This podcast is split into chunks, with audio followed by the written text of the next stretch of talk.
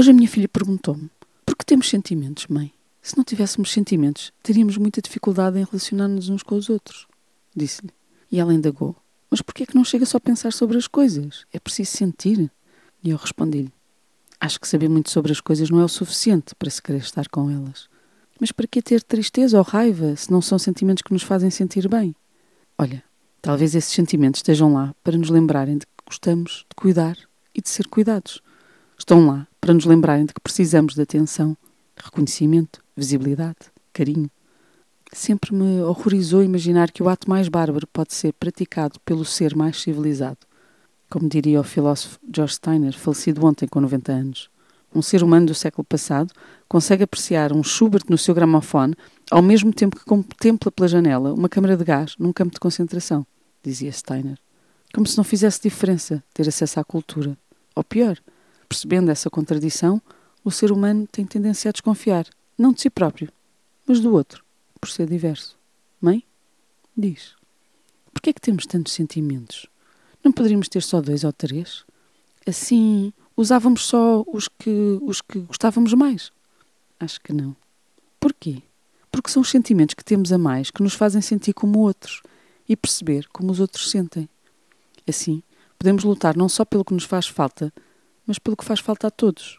Por exemplo, em 2015, há cinco anos atrás, a Liga de Futebol Americana afastou o jogador Colin Kaepernick das competições, porque ele resolveu ajoelhar-se sempre que tocava o hino nacional em sinal de protesto contra a violência policial exercida contra os negros.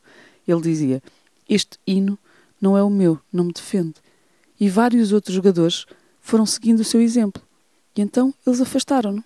Em 2019, vários cantores recusaram-se a tocar no intervalo da final da Super Bowl, Supertaça, em apoio a Copernic, que ainda não voltará a jogar.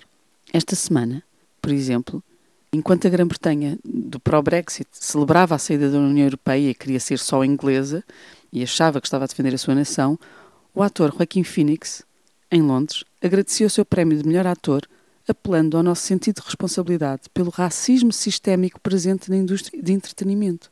Perante a feroz crítica de anti-imigração de Donald Trump, Jennifer Lopez subiu ao palco também no domingo e também no Super Bowl, em Miami, vestindo a bandeira de Porto Rico e dos Estados Unidos da América, uma do lado outra do outro. Nascida no Bronx, de famílias porto-ricanhas, J-Lo misturou Born in the USA de Bruce Springsteen com os sons latinos do seu hit Let's Get Loud. Juntando-se a ela, a colombiana Shakira afirmou a cada movimento de Anka que a invenção norte-americana da música pop não é americana, é multicultural, vem da rumba, do samba, do candomblé, do mambo. É toda uma grande misturada. Mãe? Sim? Chamaste o elevador? Não, esqueci-me. Não faz mal, vamos a pé. Quando chegarmos lá acima, danças comigo? Claro, será um prazer.